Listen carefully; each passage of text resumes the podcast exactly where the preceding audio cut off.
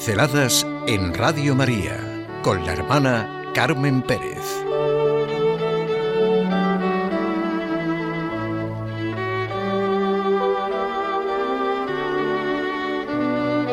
No se puede estar en mejores manos, nos dice San Juan de Ávila.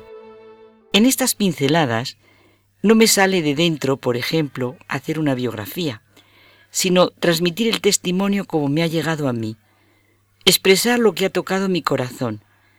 Me gusta mucho la vivencia de Henry de Libac sobre el testimonio. Nada es más contrario a la idea de testimonio que la idea de divulgación. Nada hay más diferente del apostolado que la propaganda. Por eso nos recuerda lo que dice Bersón. Los santos solo tienen que existir. Su existencia es una continua llamada. Realmente eso nos pasa con todos los santos. Son una continua llamada a que sintamos el amor de Dios, un profundo testimonio de su misericordia. Su fe no es un grito, su fe llena la vida. El Dios en el que esperamos, en el que creemos y al que amamos, es el que nos llega a través de sus testigos.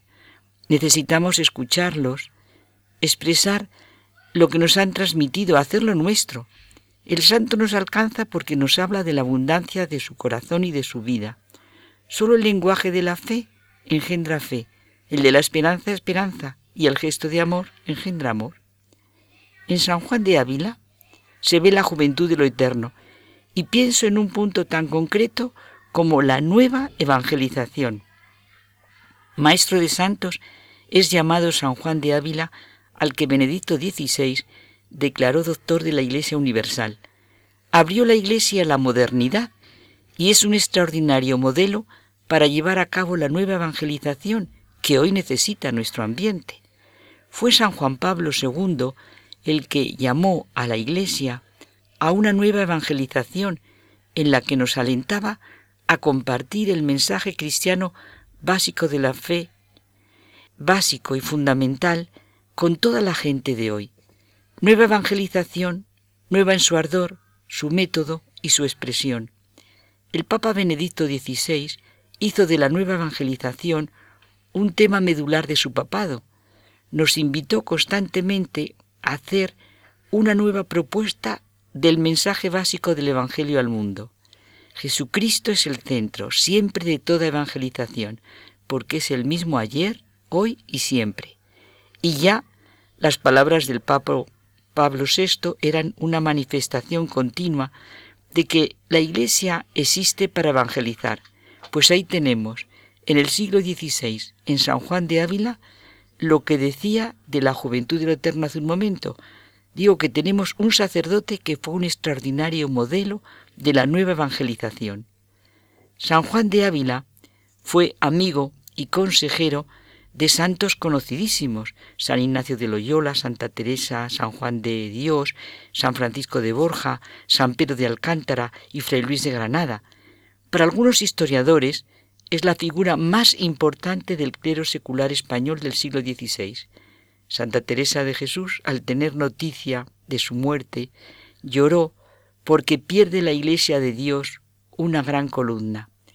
Su sentido de ayuda, de amistad, de compañía, de acompañamiento espiritual era extraordinario.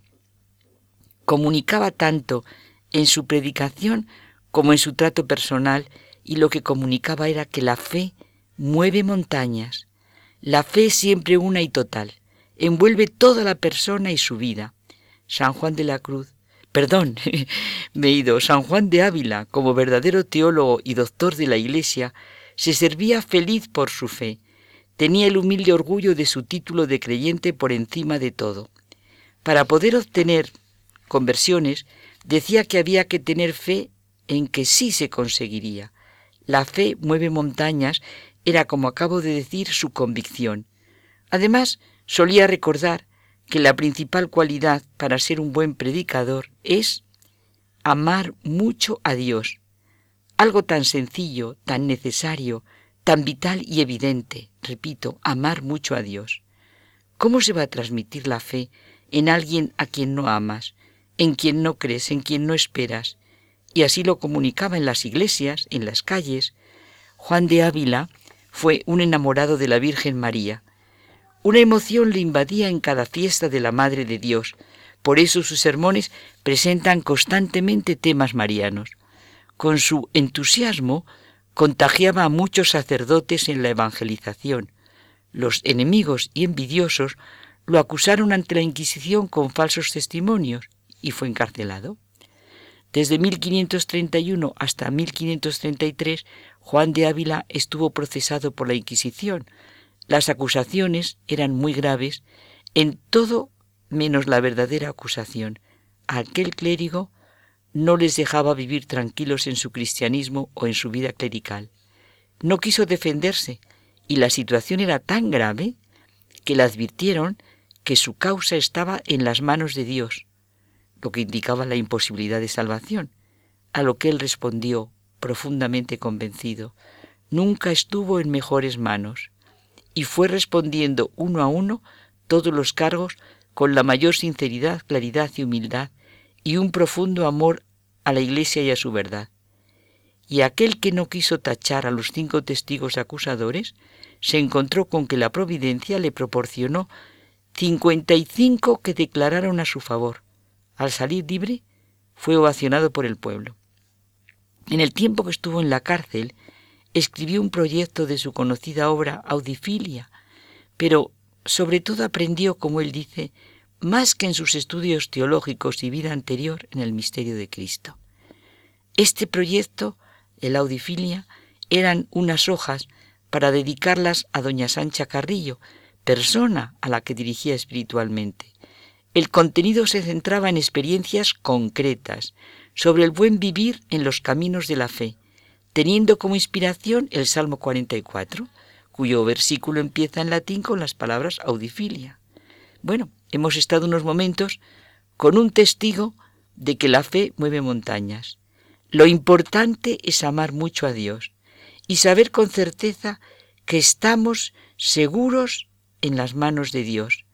Dios, un Padre lleno de amor y misericordia, que nos ha dado una Madre como María.